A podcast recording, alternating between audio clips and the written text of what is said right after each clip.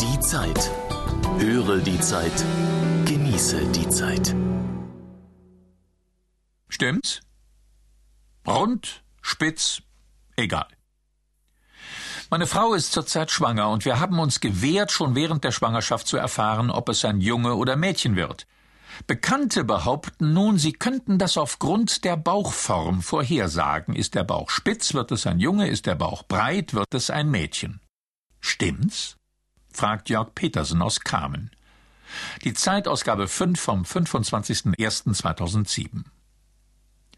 Christoph Drosser antwortet, auch in Zeiten von Ultraschall- und Fruchtwasseruntersuchung möchten viele wertende Elternpaare sich die Überraschung bis zum Schluss bewahren und müssen dafür die Spekulationen von Freunden und Verwandten über sich ergehen lassen, die dann allerlei Volksweisheiten in petto haben, aber das mit der Bauchform ist nicht nur offensichtlicher Humbug, es ist sogar wissenschaftlich untersucht und als Humbug enttarnt worden.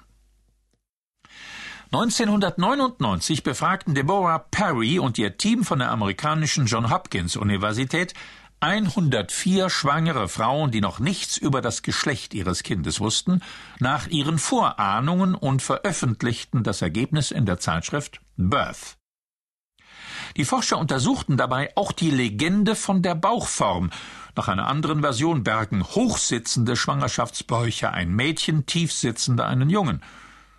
Das Ergebnis es bestand nicht der geringste statistische Zusammenhang. Interessant waren aber einige andere Ergebnisse der Studie. 71 Prozent der besser gebildeten werdenden Mütter, mindestens zwölf Jahre Schulausbildung, konnten das Geschlecht ihres Babys korrekt vorhersagen. Bei den weniger gebildeten waren es nur 43 Prozent. Und sogar bei Prognosen aufgrund von Träumen und unbestimmten Ahnungen war die Trefferquote höher, als wenn sich die Schwangeren auf Mythen wie den von der Bauchform verließen.